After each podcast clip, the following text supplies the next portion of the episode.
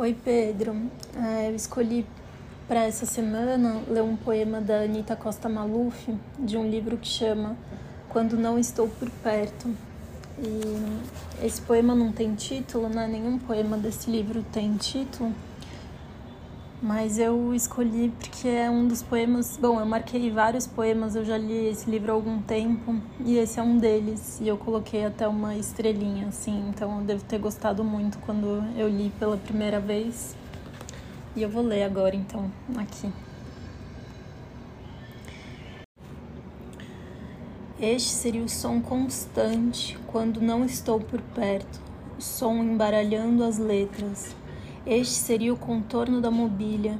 A menina não teria mais do que sete ou oito anos, os cabelos enroscados na escova, quando não estou à altura de dizer, fugir. Este ou outro som, ela não teria mais do que sete ou oito anos, contornando a mobília de meias no chão, o som constante, o embaralhamento das letras, a miopia grudada nas paredes. Não estou à altura de dizer, não alcanço a prateleira em cima da pia, os cabelos enroscados na escova, os rituais repetidos entre os cômodos. Não estou à vista, não estou por perto. Quando não estou, sinto que posso tocar o chão, fugir, desviar das mobílias, me enroscar nas fibras da escova, letras embaralhadas, a miopia espraiada na paisagem. Quando não estou, este seria o som conhecido, a imagem que se acotovela. Não sei por que escurece tão cedo, antes mesmo do sono chegar antes mesmo que as ruas se esvaziem por completo. Olá, Júlia. Saiu aqui em Portugal há pouco tempo uma edição do Dança para Cavalos da Anastaregui e escolhi o poema número 44 para dialogar com o poema que leste.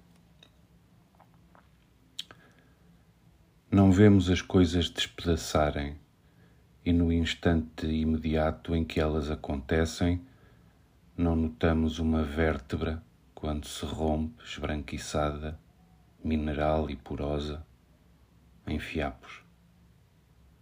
Não vemos as pontas das unhas passarem de rosa para brancas, ou um fio prateado despontar no mar, espesso, de cabelos pretos.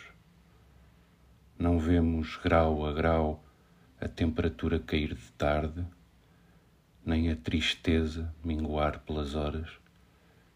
As coisas de repente são uma cárie, um passo e de repente um tombo, algo mordido, um rasgo no vestido novo, um colar de pérolas, as pérolas espraiadas pelo chão, o café que já esfriou.